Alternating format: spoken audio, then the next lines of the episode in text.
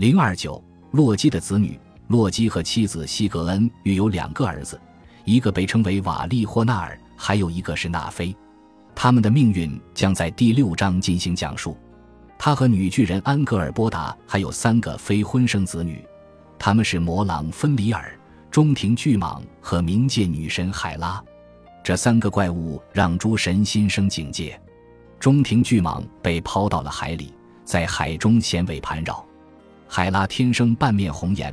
半张脸有着健康的粉色肌肤，另外半张脸则呈现出尸体般的蓝色，因此他被派去掌管尼弗海姆，平民死后皆归此处。魔狼芬里尔就留在阿斯加德养育，然而他的食量太大，很快就把诸神吃得倾家荡产。他们决定必须得把芬里尔锁起来才行。诸神找不到足够结实的锁链，试了好几次都失败了。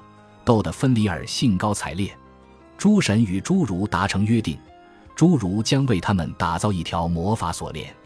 这条魔法锁链由六种材料构成，其中有几样根本不是世间之物，如猫的脚步声、女人的胡须、大山的根、鱼的呼吸；还有几样比较常见，熊的肌腱和鸟的唾液。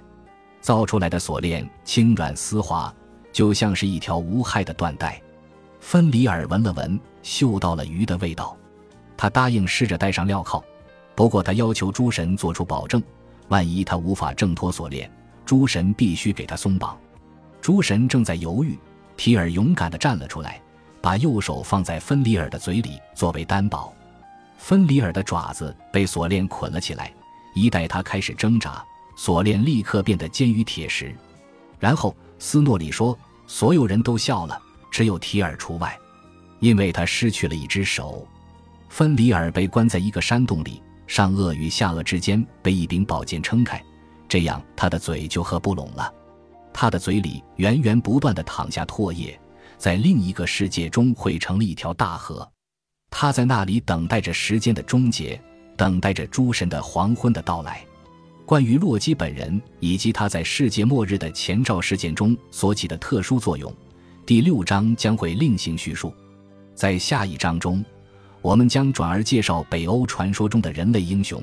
皇家手稿的后半部分都是歌颂他们的英雄史诗。这些英雄是沃尔松格、他的儿子西格蒙德，还有西格蒙德的后裔，他们都是洛基的怪物子女。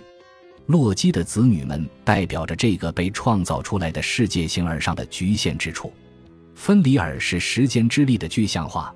他的亲族伸长舌头，张大嘴巴，追逐着太阳和月亮的轨迹穿过天空。在世界末日那一天，他们将把日月彻底吞噬。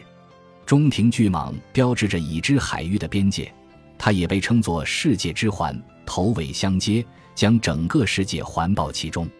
海拉是死亡的人格化，我们将在后面看到，她是一个好客的女主人，殷勤地迎接死者来到她的宫殿。